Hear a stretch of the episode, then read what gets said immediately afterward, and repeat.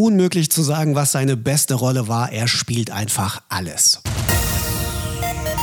Fufis Film und Fernsehen in Serie heute mit Daniel Stresser. Es gibt ja Kollegen, die findet man vor allem in einem Genre. Die sind witzig oder hübsch oder immer der Killer. Das ist bei dir nicht so. Du hast äh, vom Rosenkranz in Shakespeares Hamlet über Romeo, der mit der Julia, äh, Charité bis hin zum neuen Tatort-Kommissar ja fast alles gespielt. Und jetzt bist du als abgewrackter Junkie in der neuen Serie Hausen bei Sky zu sehen. Welche deiner Figuren bisher ist denn dem privaten Daniel am nächsten? Ähm, ich glaube gar keiner. Ähm, aber schön, dass du das sagst und dass dir das auffällt, weil das ist tatsächlich eine Form von Schauspiel, ähm, die ich machen möchte, nämlich äh, verwandeln, äh, sich mich verwandeln, äh, wandelbar sein ähm, und eben in die unterschiedlichsten Rollen. Ich glaube, das alles, äh, jede meiner Rolle ist auch ein Teil von mir.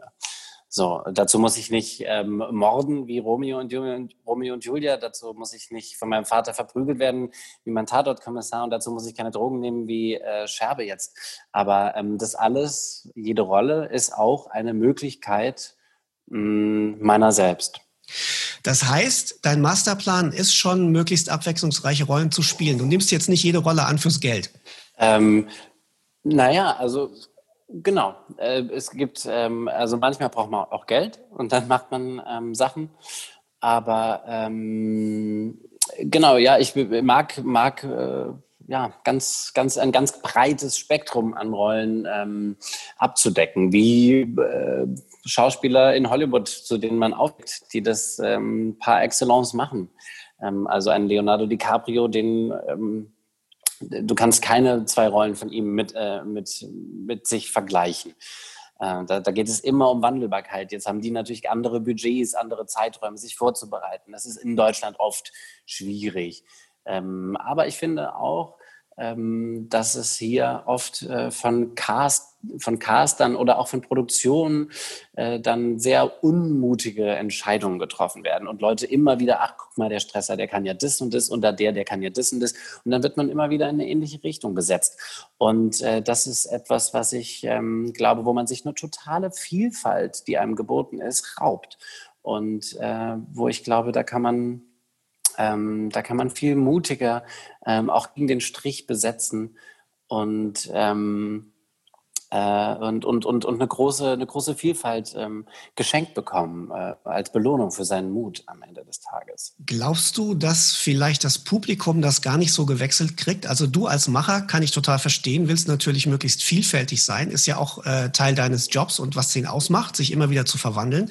Aber wenn ähm, der hm. Zuschauer jetzt sagt, Mensch, das ist doch der Tatortkommissar und plötzlich kommt er als Killer um die Ecke hm. oder als Junkie, dass der das gar nicht im hm. Kopf verarbeitet kriegt, dass das der Grund dahinter ist?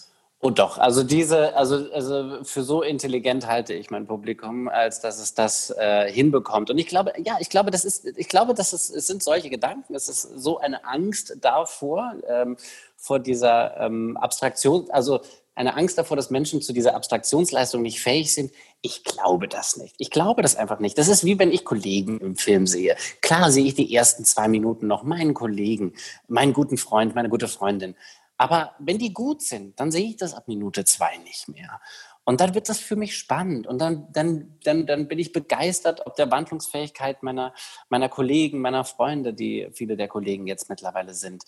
Ähm, ich glaube sogar im Gegenteil. Ich glaube sogar, dass es ähm, halt viel, viel spannender ist für den Zuschauer, wenn ähm, der oder diejenige eben nicht die ganze Zeit in, in einem Rollengenre, äh, wenn man den Film schon anfängt und sagt so, naja, spielt, naja, der wird ja auch der Bösewicht sein. Nee, lass mal uns mal überraschen, was er sein wird am Ende. Lass mal genau hingucken.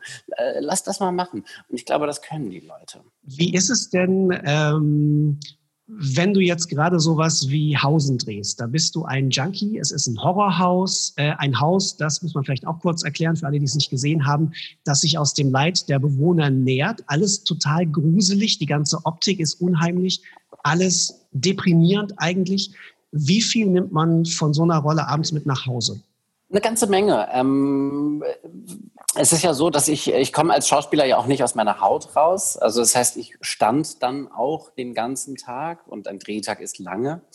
ähm, das können äh, mitunter mal zwölf Stunden werden, äh, stand dann dort. Äh, jetzt haben wir da ein Buch gedreht in diesem ehemaligen Stasi-Krankenhaus. Da war es auch noch schweinekalt, weil wir auch noch über die Wintermonate gedreht haben.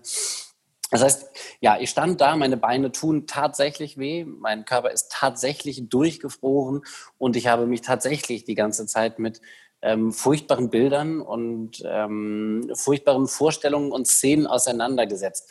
Das ähm, bringt schon einiges, wenn man aus dem Kostüm raus ist und es bringt schon einiges, wenn man mal in die heiße Dusche gesprungen ist. Aber so ganz raus kommt man da nicht. Ich hatte schon, ähm, schon häufiger während dieser Zeit auch, auch Albträume. Wäre das für dich dann erstrebenswert, nur noch schöne Rollen zu spielen? Nein, ganz im Gegenteil. Also ich, ähm, also ich werde diesen Beruf nicht bis zur Selbstaufgabe betreiben, aber ähm, ich glaube, man kann Schauspieler nur sein, wenn man, ähm, wenn man ein, ein bisschen verrückt ist und sich halt wahnsinnig hingibt. Und äh, genau das ist ja die, das sind die Beträge, das ist die, äh, das ist die Art und Weise, wie ich arbeiten will. Also ähm, immer natürlich auch mit einem gewissen Schutz vor sich selbst und auch seinem Körper oder sowas. Aber ähm, ja, natürlich will ich am Ende des Tages auch ähm, alles geben und nehme dafür auch einiges in Kauf. Lass uns noch mal kurz über Hausen reden. Ähm, die Serie startet ja nicht umsonst so kurz vor Halloween. Die ist wirklich nicht ohne, würde ich sagen. Ich habe auch reingeguckt. Die ist für mich intensiver als so mancher Horrorfilm, aber eigentlich ist es gar kein Horror, es ist eher Mystery. Also da blättert nichts, da rennt kein Killer mit einer Kettensäge rum. Äh, Agent Mulder könnte theoretisch um die Ecke kommen und äh, ermitteln. Das wäre natürlich sein gruseligster mhm. Fall. Wie würdest du die Serie so beschreiben, dass die Leute genau wissen, was auf sie zukommt? Vielleicht auch mit einer kleinen Warnung, wer es nicht gucken sollte.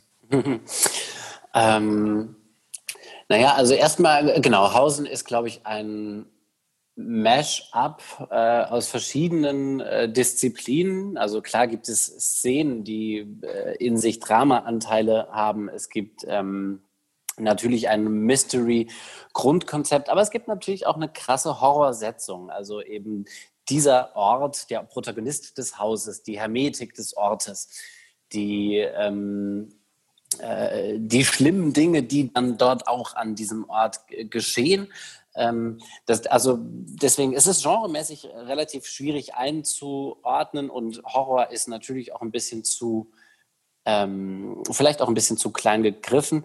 Weswegen man das sehen sollte, man, ähm, ich glaube, weil es einfach ähm, auch wieder ähm, ein äh, klugen und mündigen Zuschauer fordert. Ähm, Hausen hat eine, äh, wie ich finde, fantastische Ästhetik. Also alle Abteilungen, Szenenbild, Kostümbild, Maske äh, und natürlich Licht und Kamera haben dort eine und, und Videoeffekte. Ja, die haben natürlich eine irrsinnige Welt ähm, kreiert.